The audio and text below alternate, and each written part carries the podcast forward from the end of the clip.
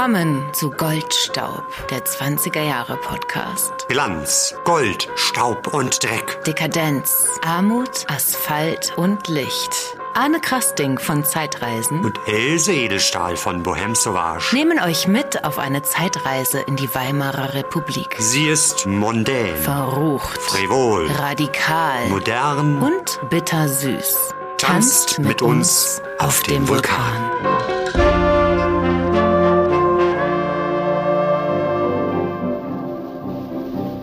Die Linden lang, Galopp, Galopp, zu Fuß, zu Pferd, zu zweit. Mit der Uhr in der Hand, mit dem Hut auf dem Kopf, keine Zeit, keine Zeit, keine Zeit. Hier sind wir wieder. Herzlich willkommen zur Folge 36 von Goldstaub. Und es ist lange her, drei Monate, dass wir uns das letzte Mal gehört haben oder ihr uns gehört habt. Und wir wollen es jetzt gar nicht groß kommentieren. Deshalb haben wir uns diesen äh, Einstieg gewählt. Keine Zeit, keine Zeit, keine Zeit. So ist es. Das ist allerdings nicht das Thema unserer heutigen Folge, sondern das Motto unseres Lebens. unseres momentan. Lebens. Wir können auch Kurt Tucholsky zitieren. Ähm, der Berliner ist meist aus Polen oder Breslau und hat keine Zeit. Er hat immer etwas vor. Er telefoniert und verabredet sich, kommt ab jetzt zu einer Verabredung und etwas zu spät und hat sehr viel zu tun.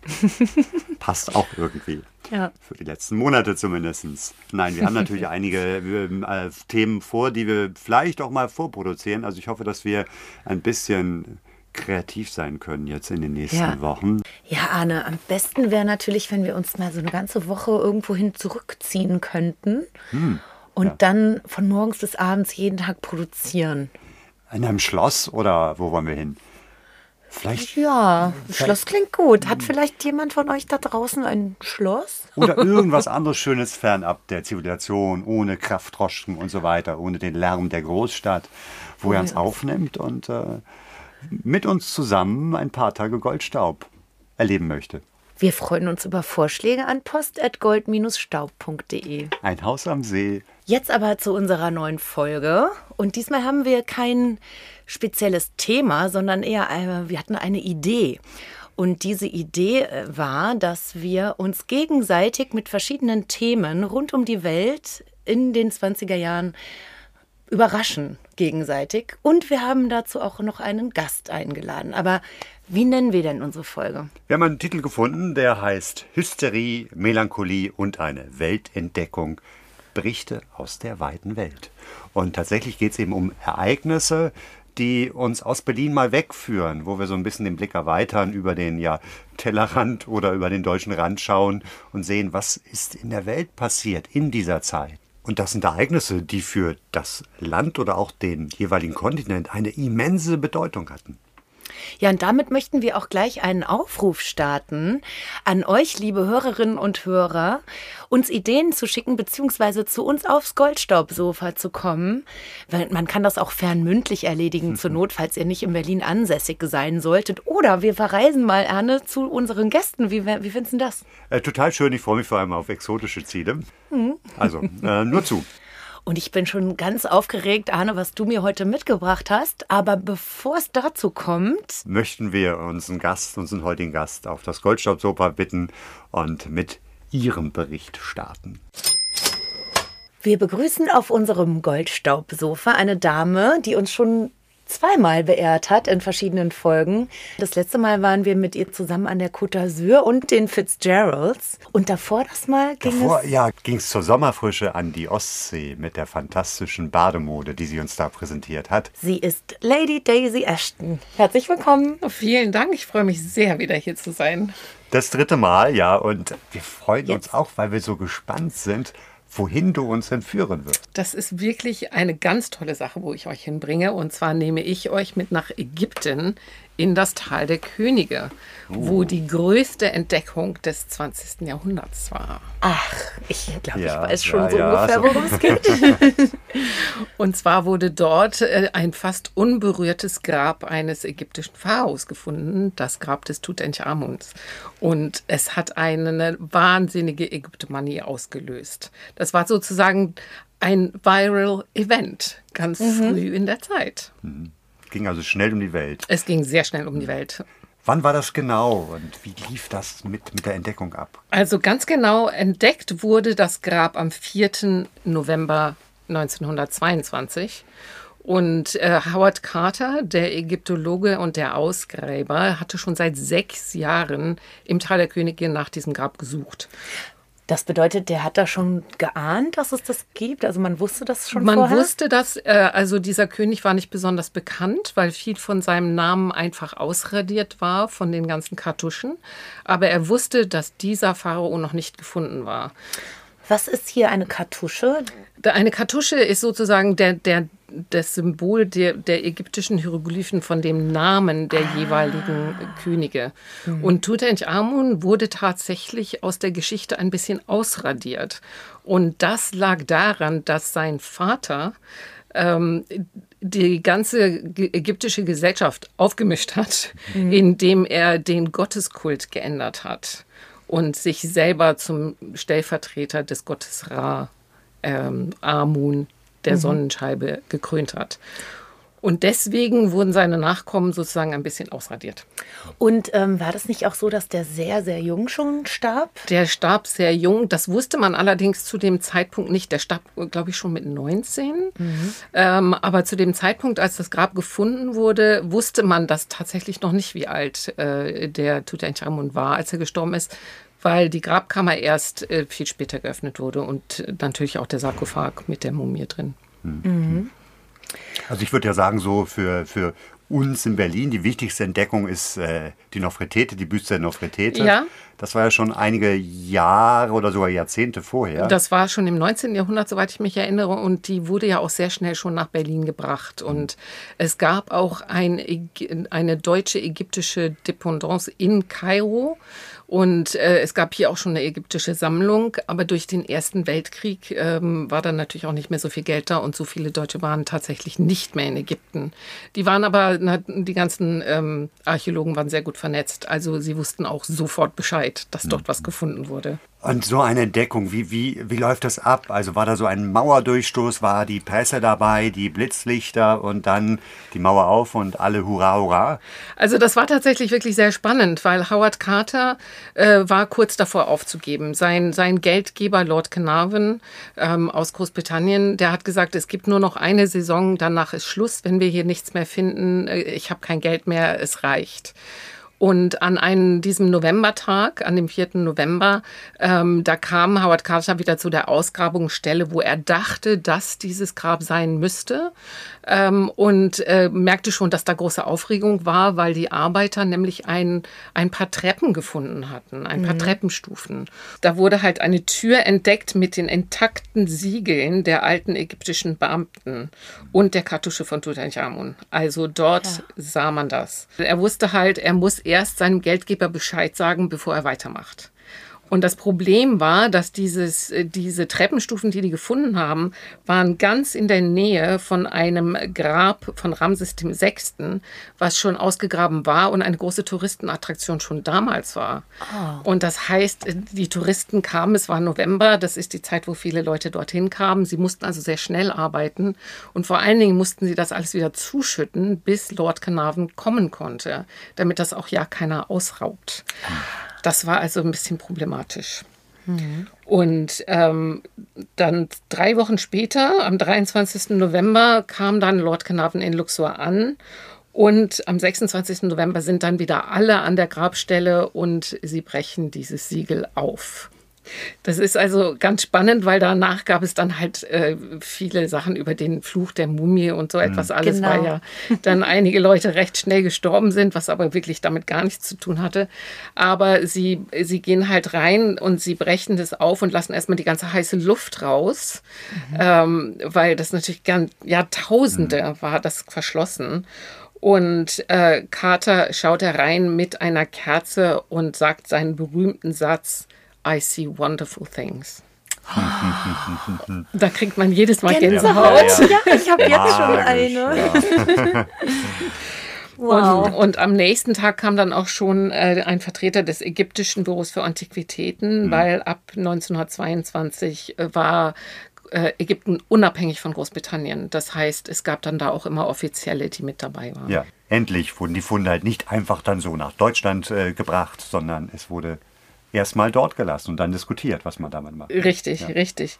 Und am 16. Februar 1923, also es dauert wirklich eine ganze Zeit, wird dann die eigentliche Grabkammer geöffnet. Ah, ja. ähm, und sie brechen halt durch und sie sehen ein ganz großes Durcheinander von Sachen. Ja. Also wirklich Streitwagen, ähm, Büsten, große Skulpturen von Grabwächtern.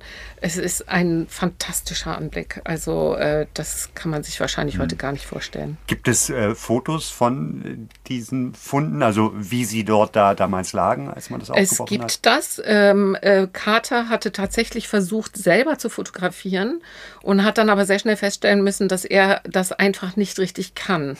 Weil das ist natürlich auch, äh, man ist dort im Dunkeln, es muss alles gut ausgeleuchtet werden. Und daher versucht er jemand anders zu finden, der ihm bei der Fotografie helfen kann. Und das Metropolitan Museum in New York hatte auch eine Ausgrabung in, äh, in Luxor im Tal der Könige. Und die hatten einen Spezialistenfotograf dabei, der hieß Harry Burton. Und äh, Carter hat also dann gefragt, ob er Harry Burton ausleihen darf für die Zeit. Und ähm, das Metropolitan Museum hat zugesagt, mit der Auflage, dass sie dann auch Originalfotos bekommen. Mhm. Und Harry Burton hat also alles wunderbar ausgeleuchtet und hat jedes einzelne Stück fotografiert und auch so, wie es, wie es dort lag. Gab es auch eine Katzenmumie? Ich glaube nicht. Soweit ich mich erinnere, gab es mhm. tatsächlich überhaupt gar keine Tiermumien in, mhm. in diesem Grab. Und die berühmte Maske, die man dann gefunden hat, ich habe sie als Kind, äh, habe ich sie gesehen, und in 18 Jahren bei einer Ausstellung, ich, in Hamburg muss das gewesen sein. Das hat mich umgehauen. Das war so, ich habe, das war mein Tutti, habe ich ihn genannt. Ähm, aber das ist ja wirklich Vergleich, ohne Vergleiche. Ne? Also gibt Ganz, es irgendwas Ähnliches? Es gibt sowas Form? nicht, nein, nein. Also reines mhm. Gold. Leider hat Lord Carnarvon das nicht mehr mitbekommen, weil die, der Sarkophag der Mumie wurde wirklich erst ein Jahr später, glaube ich, aufgemacht. Ja. Und da war Lord Carnarvon schon tot. Also mhm. äh, der starb an den Folgen von einem Moskito. Stich. Aber nicht dem Fluch. Nicht dem Fluch. Aber das ging natürlich um die Welt, dass er an dem Fluch gestorben sei. Aber daran ist er nicht gestorben. Ja, das war ja jetzt sozusagen nur die Vorgeschichte zum eigentlichen Thema, nämlich dem, was diese Entdeckung alles ausgelöst hat. Richtig. Und was ganz interessant daran war, dass Lord Carnarvon natürlich unglaublich viel Geld in diese ganzen Sachen gesteckt hat. Und er hat dann überlegt, okay, irgendwie muss ich das hier jetzt auch wieder zurückbekommen und hat dann einen Exklusivvertrag gemacht mit der Times of London mhm. und hat äh, der Times zugesagt, dass sie exklusiv die Fotos von Harry Burton veröffentlichen dürfen. Und die ersten Fotos, die waren tatsächlich in der Times schon im Januar 1923. Und das war noch bevor die Maske überhaupt gefunden wurde. Also das waren jetzt wirklich die allerersten Fotos. Und damit ging diese Ägyptomanie erst richtig los. Mhm. Also es, es gab alles. Es gab King Tut Zitronen, es gab, es gab Zigaretten, es gab ähm, Musikstücke, die auf einmal alle mit ägyptischen Mustern und ägyptischen Pharaonen und so etwas alles bestückt wurden. Ähm, es gab Bücher der The Kiss of the Pharaoh und, und all sowas. Und dies war alles noch, bevor man wusste, wie alt Tutanchamun war, als er gestorben ist. Und ein Lied, das mich immer total fasziniert hat, heißt Old King Tut was a wise old nut. und ähm, das war dann natürlich nachher völlig irrelevant. Ja. Können wir das hören? Bestimmt, ja. Ja, dann. Ja. Dann spielen wir das mal kurz ein, oder? Mhm.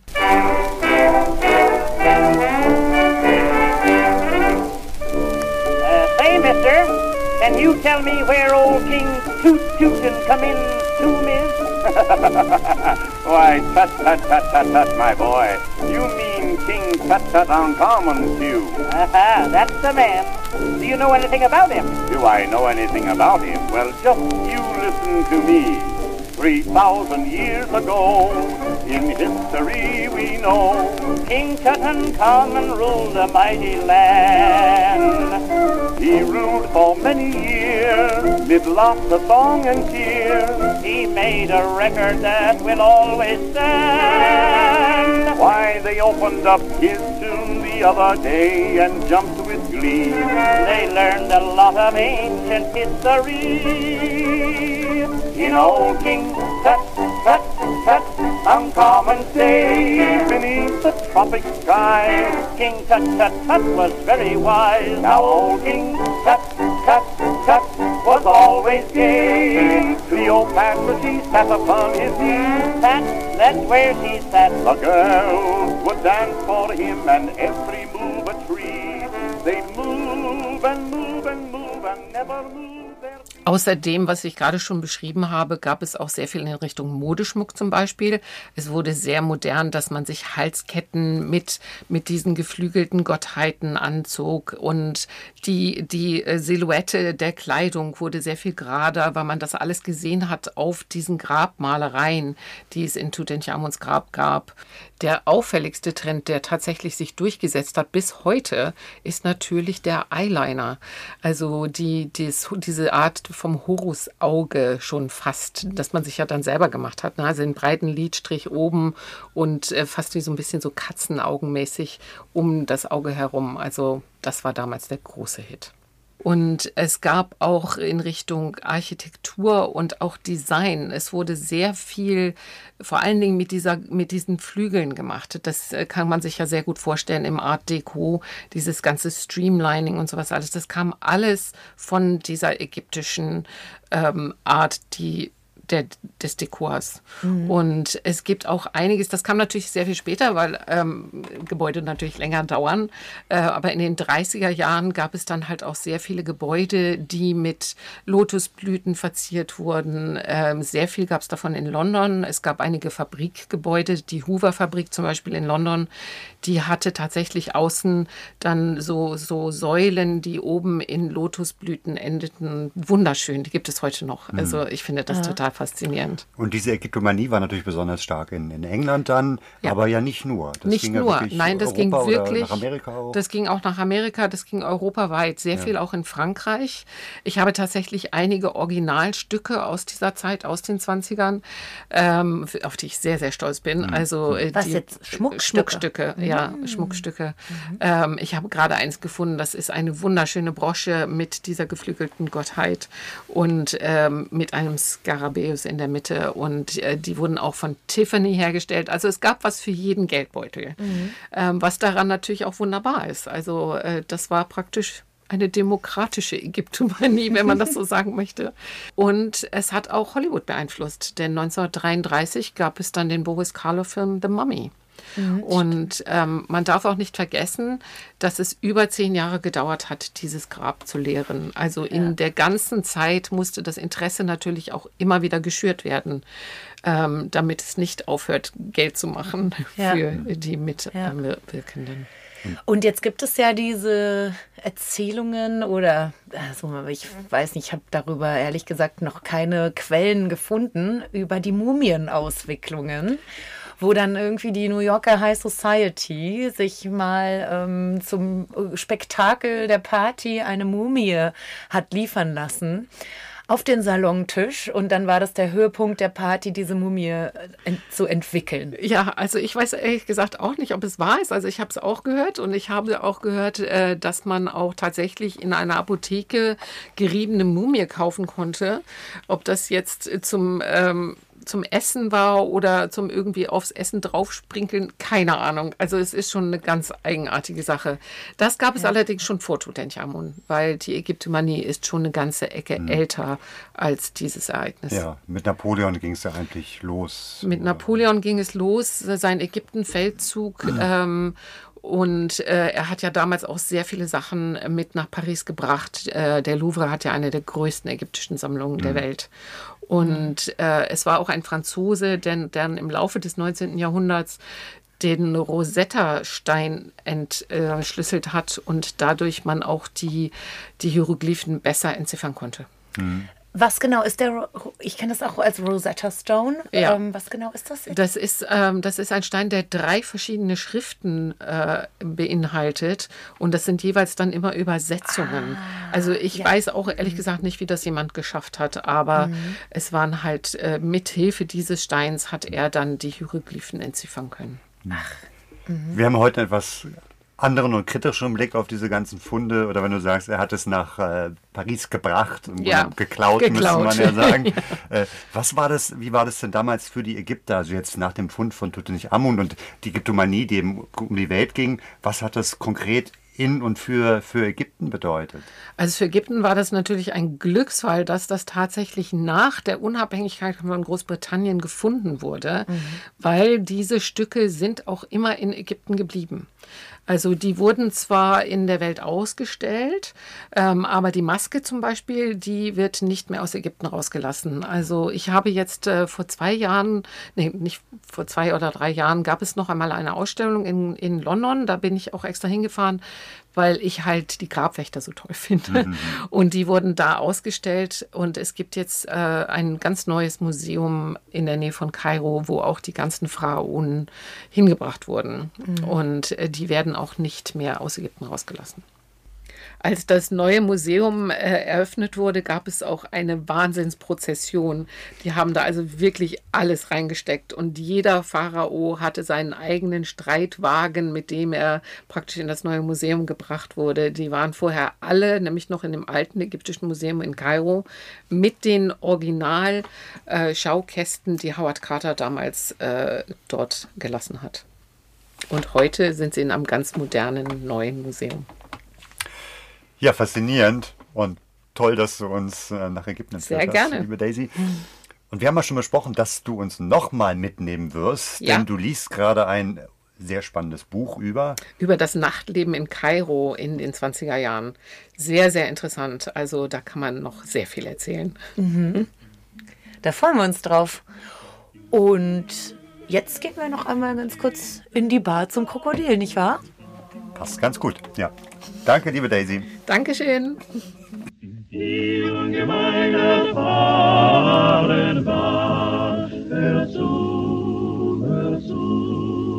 Das war die Frau des Potiphar, die ungemein erfahren war in allen Liebessachen. So Sachen, so Sachen.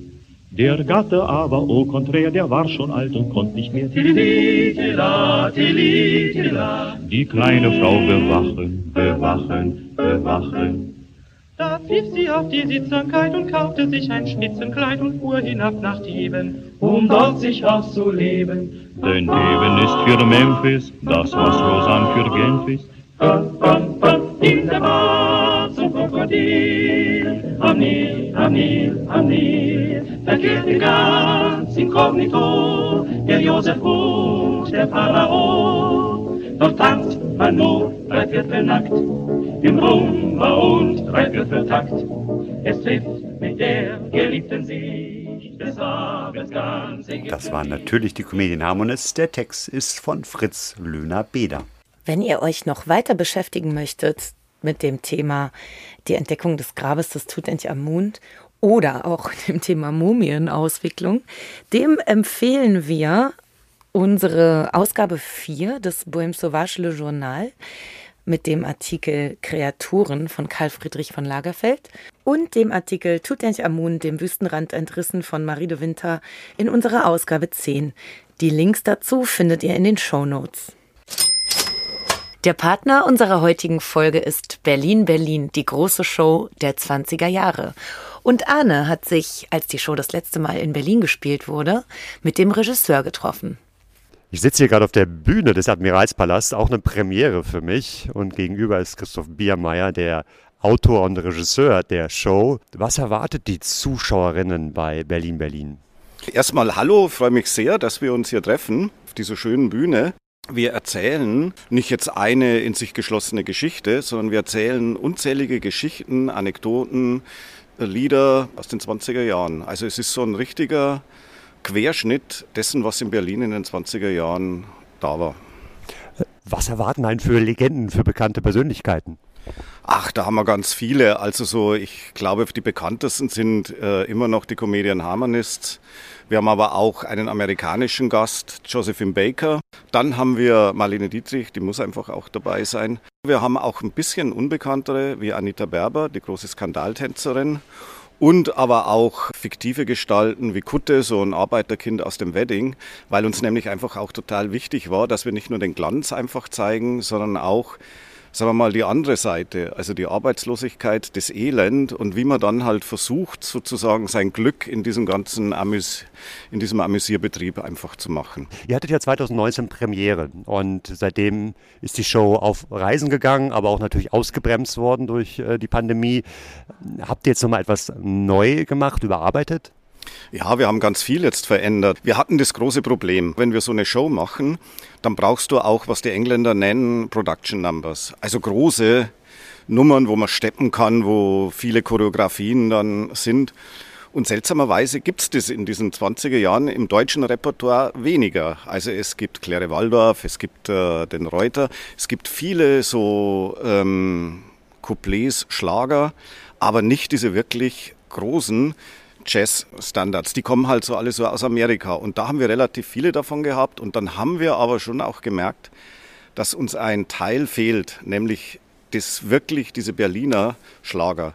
Und da haben wir jetzt ein, glaube ich, fast 20-minütiges Medley eingebaut, das ist ganz neu jetzt für diese Show, äh, wo wir dem Rechnung tragen. Also da kommt so alles Mögliche vor. Da kommt Claire Waldorf vor, da kommt Friedrich Holländer vor, der Kangaroo Fox kommt dann vor. Also das ist sozusagen nochmal eine große Verneigung vor der, vor der Berliner Kunst dieser Jahre. Wir sind ja hier im Admiralspalast, an der historischen Adressen, die Gott sei Dank noch erhalten geblieben sind. Was bedeutet das für dich? Was bedeutet das für die Show, an so einem Ort spielen zu können?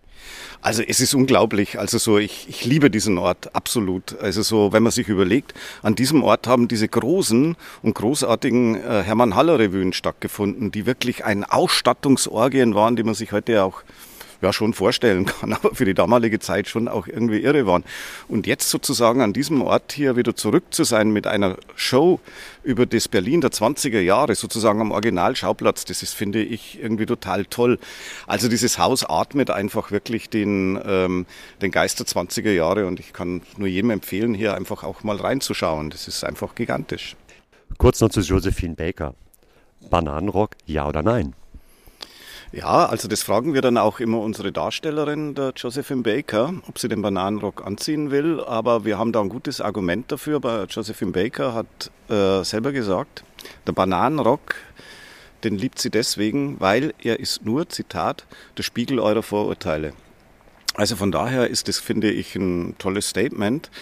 Und ähm, dieser Bananenrock, den wir, oder dieses Kostüm, das wir haben, das ist wirklich fantastisch. Das ist nämlich nahezu original. Wir waren extra in Paris im Folie Bergère, weil die Ankleiderin von Josephine Baker, die lebt noch und die hat uns mehr oder weniger dieses Kostüm dann designt. Also so sehr wenig Kostüm, aber dafür unglaublich teuer.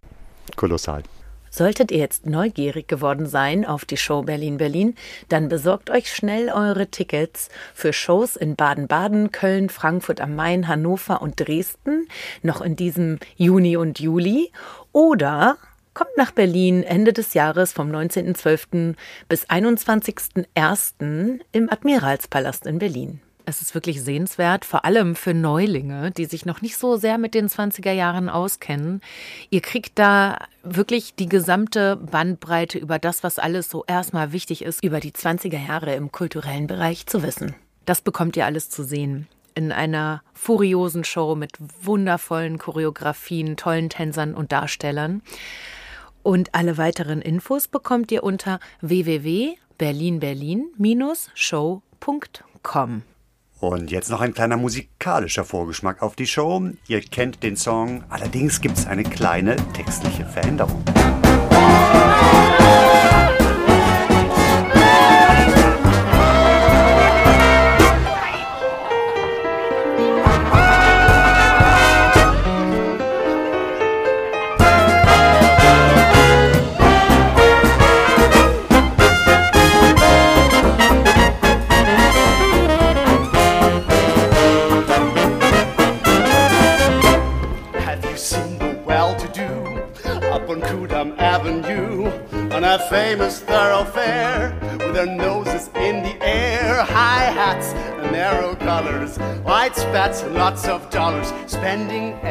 die.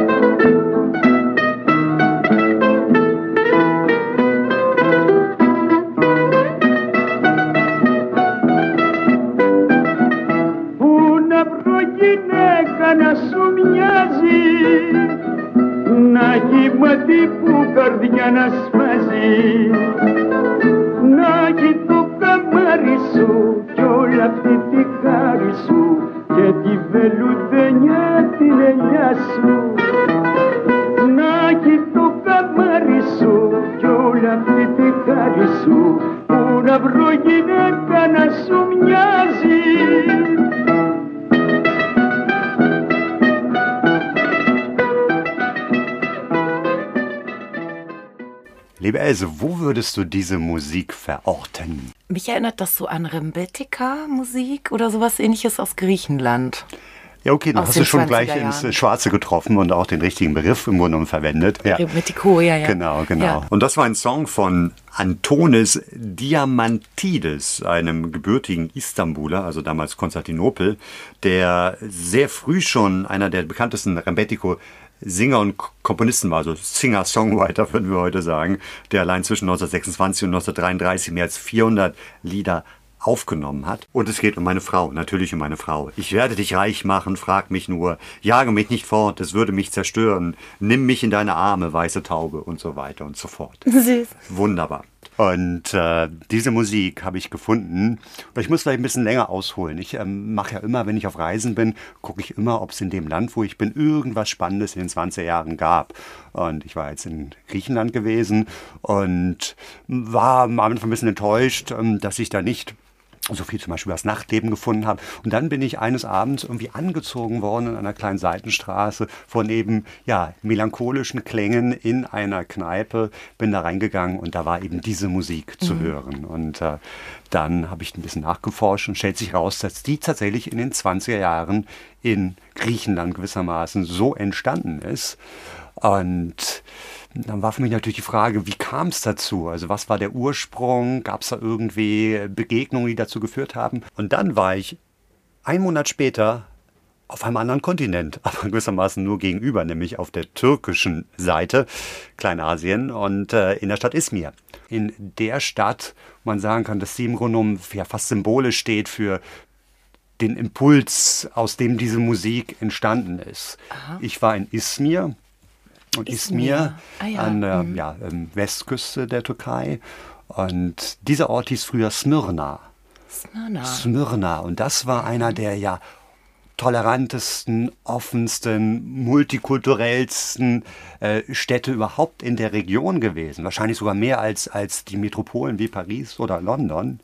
Also wir hatten ja auch mal die Bohème Sauvage in Athen zweimal und im. Zuge dessen hatte ich mich ja auch so ein bisschen damit beschäftigt, wie war das in Athen in den 20ern und war dann sehr erstaunt darüber, wie klein diese Stadt überhaupt war in den 20ern. Also ich weiß nicht mehr wie viel, aber es waren ganz wenige Einwohner im Vergleich jetzt zu Berlin oder so. Hm. Und ähm, wie hast du eine Idee, wie groß denn Smyrna dann zu der Zeit war? Also wie viele Menschen haben da gewohnt? Das waren etwa 700.000, also es war eine Okay. richtige Metropole gewesen. Das ist schon viel, Und eben ja. gemischt Christen, Armenier, Muslime, Juden und, äh, und viele Europäer, also viele westliche Europäer eben auch, äh, die dort gewohnt haben. Und äh, Mhm. natürlich, es war eine Hafenstadt gewesen, es wurde viel Handel betrieben.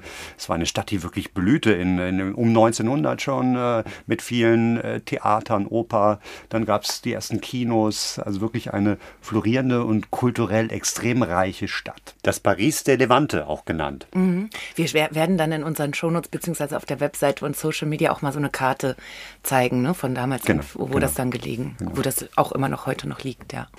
Und äh, wir nähern uns jetzt meinem Ereignis. Mhm. Das ist das 12. September 1922. Auch da muss ich so ein bisschen ausholen. Es war so, dass das äh, Osmanische Reich eben nach dem Ersten Weltkrieg ja untergegangen ist. Und die Griechen hatten die ja, etwas größenwahnsinnige Idee eines großen Griechenlands, was dann wirklich ja, im besten Fall bis in Konstantinopel reichen sollte, also, Also das heutige Istanbul, Istanbul. Und äh, haben dann die Gelegenheit dieser Schwäche des Osmanischen Reichs genutzt und sind mit ihrem Militär eben dort nach Kleinasien gekommen, haben sich in Smyrna gewissermaßen festgesetzt. Von dort sind sie Richtung Osten gezogen und haben äh, ja fast Ankara erreicht. Und äh, dann hat sich aber auf der anderen Seite etwas entwickelt, nämlich ein türkischer Nationalismus unter der Führung eines Mannes, Mustafa Kemal, später bekannt unter dem Namen Atatürk. Atatürk, Der Vater ja. aller Türken. Genau. Der eben äh, sehr erfolgreich mit seinem äh, Militär, mit einer großen Streitkraft dann die Griechen zurückgedrängt hat. Und die sind dann eben zurück Richtung Smyrna, heutigen Izmir, haben auf dem Weg verbrannte Erde hinterlassen, also ein Dorf nach dem anderen niedergebrannt, waren dann in Smyrna und haben sich relativ schnell aus dem Staub gemacht, sind also mit äh, den Schiffen rüber nach äh, Griechenland. Ja, mhm. und äh, im Gefolge kamen aber sehr viele griechische Flüchtlinge, die dort eben auch gewohnt haben, im Grunde genommen seit Jahrhunderten gewohnt haben. Und Smyrna war voll mit Menschen. Und dann kam Atatürk mit seinen Soldaten, kann man sich vorstellen. Die kamen eingeritten 9. September 1922 mit ihren Pelzmützen, mit ihren äh, silbern glänzenden äh, Krummsäbeln. Und da war natürlich die Angst groß in, äh, in Smyrna, was wird passieren. Am Anfang war es relativ ruhig, aber schon am zweiten Tag begannen Plünderungen. Weniger durch die reguläre Armee, als mehr durch sogenannte Freischärler, eine irreguläre Armee. Mhm. Und die haben dann im armenischen Viertel, im griechischen Viertel gebrandschatzt. Es wurden viele Menschen ermordet. Und dann kommt es eben am 12. September zu einem großen Brand, der höchstwahrscheinlich eben von den Türken dort gelegt wurde. Und äh, im armenischen Viertel brannten sämtliche Häuser und es entstand eine riesige Feuerwand und und die Bewohner der Stadt haben sich dann Richtung Hafen gedrängt, in der Hoffnung, mhm. dass sie auf eines der dort liegenden Kriegsschiffe kommen. Oh Aber die haben sie nicht ja. aufgenommen. Und es gab hinter ihnen die Feuerwand, es gab an der Seite die Maschinengewehre der Türken und vor ihnen das Wasser. Und äh, mhm. ja, das war ein fürchterliche oder fürchterliche Tage mit äh, zahlreichen Todesopfern, also spricht von etwa 100.000 Toten. Wow. Und einige konnten dann doch eben nach Griechenland fliehen. Also schlussendlich haben diese Kriegsschiffe, die europäischen Kriegsschiffe, dann mehrere tausend äh, Flüchtlinge aufgenommen. Ja, und danach war Kleinasien eben türkisch. Ja. Und es kam zu Verhandlungen in Lausanne und einem Vertrag, wo ein Bevölkerungstausch beschlossen wurde. Also man könnte, oder heute würde man es wahrscheinlich als eine Art ethnische Säuberung bezeichnen. Mhm. Äh, es wurden 1,5 Millionen Griechen aus dem kleinasiatischen Bereich nach Griechenland verschifft mhm. und etwa 500.000 Türken, die auf der anderen Seite gewohnt haben, zurück. Oh Gott. Ja. Diese Griechen sind dann gestrandet in ja, Athen, Thessaloniki, anderen Städten. Und ja, man kann sich vorstellen, die waren nicht so gern gesehen, wie das ja häufig ist, so bei Flüchtlingen, mhm. obwohl es die, mhm. äh, die eigenen Landsleute sind. Und in ja, ihrer Traurigkeit, ihrem Kummer, ihrem Verlust auch ihrer Heimat, ähm, sind viele dann so ein bisschen in den Untergrund gegangen, Kleinkriminalität, äh, Drogen und so weiter. Und haben dann aber letztlich in der Musik ein bisschen ihren Frieden gefunden oder haben mit der mhm. Musik ähm, das ausgedrückt, was sie eben empfunden haben. Ja. Und das ist eben dieser Rebetiko, Rebetiko. Ähm, ja. wo eben häufig über, über eben das Verlorene, über im Grunde so ein bisschen wie bei Blues auch, ja, so. Es sind so traurige Lieder, ja. melancholische das Lieder. Das verlorene Land. Ja. Und die verlorene Heimat. Hast du uns denn da noch was mitgebracht? Ja, lass es mal reinhören.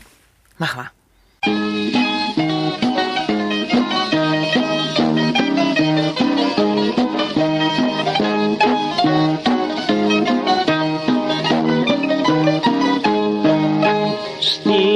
Ελλάδα δεν μπορώ μια γυναίκα για να βρω. Έχει όμορφες πολλές μα είναι μάνα μου φτωχές. Εγώ θέλω πρίγκιπες από το Μαρόκο μέσα να κυλίδα με ουρά να γυναίκα μια φορά Das war ein Lied von äh, Panagiotis Tundas, dem wahrscheinlich bekanntesten Vertreter der Smyrna-Schule des Rebetiko, der dann nach der Auslöschung von Smyrna 1924 nach äh, Athen gegangen ist und dort sehr erfolgreich war. Und es geht um meine Frau. Und zwar nennt er sie Prinzessin, wie ihr vielleicht auch gehört habt. Principessa kam da drin Genau, vor, klingt ne? italienisch, aber ja, hm. funktioniert auch auf Griechisch. Hm das Spannende an dieser Musik ist ja die Verschmelzung von orientalischen und, und griechischen Klängen, auch durch die Instrumente ausgedrückt. Es gibt diese Buzuki, ne, so ein bisschen sieht aus wie eine äh, Gitarre mit so, so einem dicken Bauch und dann die etwas kleinere Baklamas. Ähm, das Schöne war, die war so klein und tragbar, dass man sie einmal im Gefängnis schnell herstellen konnte und auch noch vor der Polizei, wenn man dann wieder draußen mal schnell verstecken konnte, weil Mhm. äh, diese Musik galt ja auch so ein bisschen als illegal oder war Musik eben der, der kleinen Kriminellen gewesen Ah, eben auch. Und, äh, hatte dann aber ihre Hochzeit in den 30er, 40er, 50er Jahren. Da Also wurde sie das, äh, salonfähig Genau, sozusagen. ne? genau. Und ist ja heute immer noch eine der großen äh, Ereignisse in der griechischen Musikgeschichte. Aber geht eben zurück auf diese Vertreibung aus eben Kleinasien. Die folgte auf, man muss wirklich sagen, die Auslöschung dieser damals blühenden Stadt Smyrna, dem Paris der Levante. Und für mich war das schockierend, als ich da war im, in Izmir, dass man nichts Altes mehr findet. Also so gut wie keine alte Bausubstanz mehr erhalten ist. So, lieber Arne, ich entführe dich jetzt in die USA an den 23. Oktober 1926. New York. Es handelt sich hier um ein Ereignis, das in den USA und teilweise auch in Europa eine Massenhysterie ausgelöst hat. Ah ja. Es geht um den Tod und um die folgenden Beerdigungszeremonien, nämlich mehrere, eines der bedeutendsten Filmschauspieler seiner Zeit. Er war ein Sexsymbol und er war der erste Latin Lover, also sozusagen derjenige, nach dem dieser Begriff äh, überhaupt erst entstanden ist.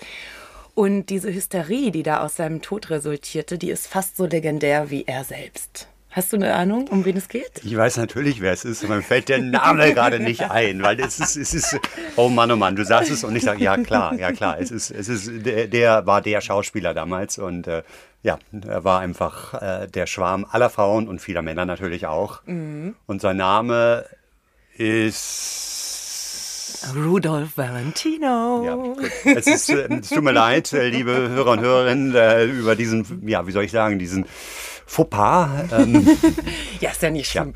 Also ja, der war einfach wirklich ein riesen Megastar. Man stolpert immer wieder auch über ihn, auch in deutscher Literatur. Zum Teil. Ich erinnere mich jetzt leider auch nicht mehr, wo, es, wo ich es gelesen habe. Vielleicht sogar bei Coin, wo es dann hieß, so, ah ja, der, der, der Mann, den sie da kennengelernt hat, der war ganz, war kein Rudolph Valentino, aber der war trotzdem ganz gut. So, ne? Und ähm, man stolpert einfach immer wieder über ihn als das oder derjenige, der halt so ein Sinnbild für den, den Star, für den be begehrenswerten Filmschauspieler. Mhm. Und was aber auch interessant ist an ihm, dass, also das habe ich ja schon gesagt, Latin Lover, dass er so ein bisschen auch ein neues Männerbild hervorgerufen hat, nämlich so den etwas weicheren Mann. Und er wurde ja auch oft mit Homosexualität, also viele haben irgendwie auch, es gab so Gerüchte und so, was aber höchstwahrscheinlich nicht stimmt. Ihm wurden da irgendwie Affären mit Raymond Navarro angedichtet und sowas. Also, und er hatte halt einfach auch sehr viel Neid von anderen Männern. Und war halt nicht so der blonde Schönling und so weiter, sondern der Latin Lover. So, und ich habe jetzt natürlich im Zuge der Recherche extrem viel über Rudolph Valentino rausgefunden. Aber es geht ja heute um das Ereignis äh, des Todes oder beziehungsweise der Krankheit und des Todes und dann dieser Hysterie, die dann entstanden ist, als er starb.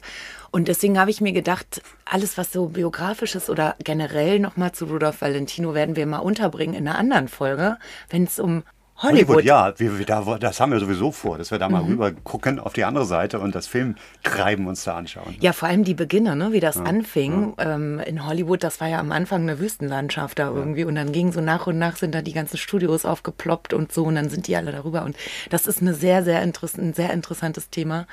Und da im Zuge dessen werden wir Valentino auch noch mal etwas großzügiger behandeln. Feiern. Ja. genau, aber jetzt sind wir im Jahr 1926. Rudolph Valentino ist 31 Jahre alt mittlerweile. Er ist ein Superstar. Er ist ähm, ja ähm, ziemlich angeschlagen. Kommt er in New York an, geht da ins Ambassador Hotel in seine Suite und er ist gerade auf einer großen Promotour für seinen äh, zweiten Teil von Sheik, The Son of the Sheik, 1926. Und ja, er hat schon einfach wahnsinnig viel Stress und er leidet an Magenschmerzen immer wieder. Und er ist auch noch am Boden zerstört über das Scheitern seiner letzten Ehe. Ähm, und hat, Seine erste oder hat er mehrere? ja, das war die zweite Ehe. Das, das erzählen wir dann noch mal Okay. später ausführlich in, dem anderen, in der anderen Folge. Und hat jetzt aktuell eine Affäre angefangen mit Pola Negri. Ja? Oh. Also ausgerechnet. It's a match. Aber das erzählen wir noch in einer anderen Folge. Ja, ja, ja, ja. Ja, und jetzt ist er halt da in New York und man sieht ihn aber trotzdem irgendwie da in den, in den Speakeasies und in den Clubs nachts ausgehen. Also er schont sich auch nicht wirklich. Und es gibt ein Zitat, wie er in einem Interview sagt. Das geht alles viel zu schnell für mich. Ein Mann sollte sein Leben kontrollieren. Mein Leben kontrolliert mich. Also seine Karriere ist am Höhepunkt, aber er äh, fühlt sich eigentlich nur noch leer und ähm, ist eigentlich gar nicht mehr er selbst. Und jetzt ist er da im Ambassador in diesem Hotel und sein Butler bemerkt, dass es ihm echt nicht gut geht und ruft dann den Manager an und der Manager holt dann ziemlich schnell die Ärzte und die Ärzte merken auch so, oh, gefährlich und bringen ihn ins Krankenhaus. Da wird dann durch Röntgenaufnahmen festgestellt, dass er halt ähm, ja, Magengeschwüre hat und wirklich äh, höchstgradig krank ist. Er wird dann auch relativ schnell schon operiert. Leider bringt die Operation nicht so viel Hilfe. Er bekommt dann eine Bauchfellentzündung und es geht ihm von Tag zu Tag schlechter. Und ab jetzt sind es dann nur noch so zwei Wochen ungefähr, die er da im Krankenhaus liegt, bis er dann schlussendlich am 23. Oktober 1926 stirbt. Sehr traurig, mit 31 Jahren schon. Ja, und jetzt ist es allerdings so, dass er, wie auch immer er das geschafft hat, einige Schulden hinterlässt. Und sein Nachlassverwalter auf die Idee kommt, seinen Leichnam in New York im Campbell's Funeral Parlor aufzubahren und besichtigen zu lassen und da irgendwie Geld einzunehmen. Was jetzt aber passiert, ist, dass in New York. Also es gibt davon, das, das verlinken wir dann auch in den Show Notes, ähm, könnt ihr euch bei YouTube angucken. Es gibt mehrere Filme, wo man aus der Vogelperspektive diese Straße sieht, wo dieses Funeral Home ist, wo da wirklich tausende Menschen, teilweise im strömenden Regen, anstehen, um diesen Leichnam zu sehen. Also man sagt, es sollen sogar so um die 100.000 Menschen gewesen sein und die haben dann da teilweise auch die Fenster zerstört und versucht da einzubrechen. Und es kam natürlich auch die Crème de la Crème aus Hollywood angereist, äh, aus der Filmszene, um eben Rudolph Valentino die letzte Ehre zu erweisen. Unter anderem natürlich auch Pola Negri. Mhm, es gibt sehr eindrucksvolle Bilder, auch wie er da liegt, äh, aufgebahrt und da drumherum stehen lauter Palmen und Blumen und es ist wunderschön. Also da, da werden wir die Bilder ähm, in, auf unserer Webseite zeigen. Und sein Sarg ist geschmückt mit weißen Rosen. Also oben, wenn, wenn er dann da aus der, also der Sarg wird der dann da irgendwann rausgeholt und dann äh, wird er da durch die Straßen getragen, in den Leichenwagen, in die Kirche rein. Und sein Sarg ist voll mit weißen Rosen. Und Pola Negri hatte noch äh, versucht, da irgendwie ihren Namen mit Rosen einzusetzen, was dann aber das Funeral Home da nicht zugelassen hat. Und die mussten ihm alle zahlen, um ihn sehen zu können, richtig? Das weiß ich nicht genau, das konnte ich so nicht sehen, ja. aber es gibt halt Informationen darüber, dass dieser Nachlassverwalter da versucht hat, irgendwie Geld rauszuziehen, mhm. wie auch immer er das ja. dann gemacht hat. So, ja, das geht dann also einige Tage so und als nächstes wird er dann mit der Eisenbahn von New York nach Hollywood gebracht. Und an jedem Stopp, wo die Eisenbahn hält, stehen Hunderte von Menschen und winken und weinen und äh, schwingen ihre Taschentücher zu dem letzten Geleit von Rudolph Valentino, wie er halt nach Hollywood gebracht wird. Und jetzt ist es so, dass er selber natürlich keine Vorkehrungen für seinen frühen Tod getroffen hat. Er hat wahrscheinlich auch nicht damit gerechnet, dass es so schnell zu Ende geht mit ihm. Und eine alte Freundin von ihm, die hat auf dem Hollywood Forever Cemetery in einem großen Mausoleum hat sie eben zwei so Plätze gebucht schon für sich und ihren Ehemann, der ihr dann aber irgendwie abhandengekommen ist und dann sie leiht oder ja, sie leiht sozusagen erstmal Rudolph Valentino eine Grabstätte dort. Und ähm, die ist auch bis heute da. Also sein Bruder in Italien, er kam ja aus, äh, aus Italien, aus dem Stiefel da unten ursprünglich, mal irgendwann nach New York mit 18. Das erzählen wir dann alles ein andermal. Sein Bruder aus Italien hat dann noch versucht, den Leichnam wieder zu überführen, halt in seinen Heimatort, aber der ist dann auch frühzeitig gestorben. So dass Rudolph Valentino eben heute immer noch an diesem Hollywood Forever Cemetery liegt und man ihn dort besuchen kann.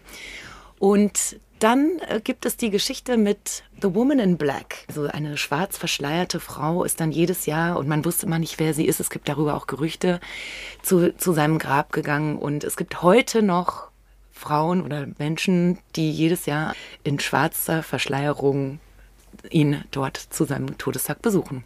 Am Anfang habe ich ja gesagt, dass es eine Massenhysterie ausgelöst hat, sein Tod. Und es gibt zahlreiche Berichte über Selbstmorde und versuchte Selbstmorde, die dann eben auch ähm, in die Presse gelangt sind. Und wie sollte es anders sein, gibt es um seinen Tod herum natürlich auch einige Verschwörungstheorien. Und äh, beispielsweise wird behauptet, dass er eben seinen Tod nur vorgetäuscht hat, um eine Weile Abstand von seinem stressigen Berufsalltag zu nehmen. Oder es wird behauptet, dass er von einem eifersüchtigen Ehemann erschossen wurde oder mit Aluminium vergiftet wurde. Ah ja, und oder von einer, von einer verlassenen Frau vielleicht auch noch. Ne? Oder das. Ja.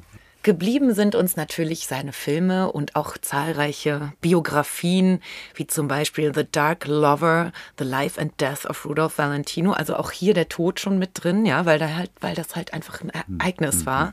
Und es gibt auch ein Buch, was sich nur mit dem Tod und Nachleben beschäftigt. The Death and Afterlife of the Silent Film Idol, The Valentino Mystique. Mhm. Also ja. sein Tod ist, ist, genauso spannend und aufregend wie sein Leben. Und dann gibt es natürlich auch einige Songs, die direkt zu der Zeit geschrieben und gespielt wurden. Und in einen davon hören wir jetzt mal rein. There's a new star in heaven tonight.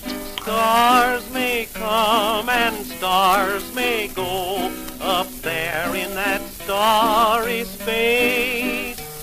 But when one falls, God always calls the star to take its place. There's a new star in heaven tonight fade from our sight. There's a new star at home in that far starry dome, shining down on his loved ones tonight. There's a voice singing, lead kindly light, with a smile that has made the world bright. Valentino,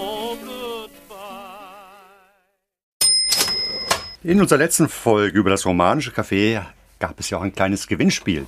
Und zwar mit einem Superpreis. Der Ausstellungskatalog zur Ausstellung im Kaleidoskop der Moderne. Die Ausstellung in der Bundeskunsthalle in Bonn, die ihr noch bis zum 30. Juli diesen Jahres besichtigen könnt. Also nichts wie hin nach Bonn. Ja, und unsere Frage war, oder unsere Aufgabe an euch, eine Begegnung zu schildern in einem Café eurer Wahl mit einer Person eurer Wahl. Kreativität freien Lauf gelassen und wir haben eine Gewinnerin gefunden und würden gerne kurz vorlesen, mit wem sie sich wo getroffen hat. Unsere Gewinnerin ist Melanie aus Frankfurt am Main und sie schreibt, ich wäre gerne im Pariser Café La Closerie de Lila zu Gast. Sitzen würde ich auf einer der dunkelbraunen Lederbänke mit Blick auf die Bar. An den Wänden verbreiten kleine rote Lämpchen warmes Licht. Während ich hin und wieder an meiner Tasse Kaffee nippe und so tue, als würde ich in der Le Monde lesen, werfe ich verstohlene Blicke an den Nebentisch, an welchem sich niemand geringerer als Ernest Hemingway befindet. Tief in Gedanken füllt dieser die Seiten eines kleinen Notizbuchs, schaut nur auf, als der Kellner ihm eine Tasse Kaffee Creme hinstellt und schreibt dann gleich wieder weiter. Plötzlich öffnet sich die Tür und zwei Männer kommen lärmend herein, der eine mit wildem Haar, das ihm zu Berge steht, und einem feinen Schnurrbart. Der andere versucht seine beginnende Glatze unter einer schräg sitzenden Kappe zu verstecken. Ezra Pound und John Dos Passos. Zielstrebig gehen sie auf Hemingways Tisch zu und Pound bestellt gleich eine Runde Wermut. Aber nur der mit schwarzer Johannisbeere darf es sein. Es wird gescherzt, geraucht, getrunken und gelacht bis in die späten Abendstunden. Irgendwann gibt einer das Zeichen zum Aufbruch. Die Freunde trinken ihr letztes Glas Wermut aus und ziehen dann weiter. Sie sind noch mit Scott Fitzgerald in der Dingo Bar verabredet. Herzlichen Glückwunsch, liebe Melanie. Und wir wären auch gern dabei gewesen. Wunderbar. Das war eine fantastische Reise um die Welt. Und ich weiß nicht, ob es dir aufgefallen ist, Else, aber wir waren auf vier Kontinenten. Ah ja. Also, äh. Sag nochmal kurz. äh, also Griechenland, Europa, dann äh, Türkei, die, äh, Asisch, die asiatische Seite und äh, Afrika und äh, Amerika. Ja, stimmt. Ja, ja. ja. Ja, wir schaffen auch noch mehr Kontinente in Zukunft. Und da nochmal unser Aufruf an euch, liebe Hörerinnen und Hörer auch. Ähm, schickt uns eure Ideen, kommt Mhm. auf unser Goldstaubsofa, erzählt uns Geschichten aus der Welt. Ja, und was steht an in der nächsten Zeit? Wir haben eine Folge schon relativ konkret. Da geht es um Hochstapler in der Mhm. Weimarer Republik. Und ich weiß, dass ein Thema uns seit zwei Jahren umtreibt und irgendwann ist es fällig. Herrenmode oder Mode überhaupt, Mode aber das, äh, wir fangen an mit der Herrenmode. Ist einfacher, oder? Nee, eigentlich nicht, würde ich sagen. Ah, okay. Also, Äh, kommt drauf an. Ja, naja, ja, mal schauen sehen, wir mal, was sehen, unsere mal Gäste da erzählen werden. Und ein Hinweis schon mal, ein Blick in den Herbst, der bedauerlicherweise auch irgendwann wiederkommt. Ist nicht so schlimm, aber erstmal wollen wir den Sommer genießen. Am 24. Oktober wird es eine Premiere geben, nämlich den ersten Live-Podcast. Ja, nämlich in der ZLB, der Zentralen Landesbibliothek hier in Berlin. Da sind wir eingeladen worden. Und ähm, eigentlich ohne Thema, ne? aber das Thema haben wir irgendwie so wahrscheinlich schon festgelegt. Wir haben es heute im Grunde genommen, ich will nicht sagen beschlossen, aber sind sehr, sehr interessiert daran, das Thema Kaufhäuser, Warenhäuser Mhm. in Angriff zu nehmen. Und wenn ihr dabei sein wollt, könnt ihr das natürlich gerne. Es kostet natürlich nichts. Und äh, wir sind sicher, dass danach wir irgendwo hinziehen werden und mit euch darauf anstoßen und äh, diese Premiere feiern werden. Wunderbar. Ja. Und damit sagen wir wie immer Adieu, bye bye, au revoir. Tschüss. Was sagt unser Gast Daisy? Sie ist immer noch dabei. Ich bin immer noch dabei und ich freue mich schon sehr, beim nächsten Mal wieder mit dabei zu sein. Wann auch immer. Dazu fällt mir ein, Ja. Anne, hatte ich noch eine Idee, noch kurz, ob wir nicht auch mal eine Podcast-Folge auf Englisch machen, denn ich habe ja immer auch hier im Le Boudoir im Laden sehr viele ausländische Gäste, denen ich immer unseren Flyer mitgebe, hier Goldstopp, 20 Jahre Podcast und so. Und dann sagen die mal, ah ja, aber ist alles in German und so. Und dann kam mir die Idee, lass uns doch mal ein, zwei Folgen auf Englisch machen irgendwann. Freue mich, wenn man Englisch-Französisch sein darf, bin ich dabei. Oh, auf Französisch wird ein bisschen schwierig, aber Ich vielleicht halte mich auch dann das. zurück. Nein, wunderbar. Machen wir, machen wir. Also Gut. sagte, was ihr davon haltet, aber äh, wir wollen ja auch nicht nur auf die Welt schauen, sondern die Welt soll auch auf uns schauen. Oh, ganz genau. Hm. Also, tschüss, Bis adieu. bald. Tschüss.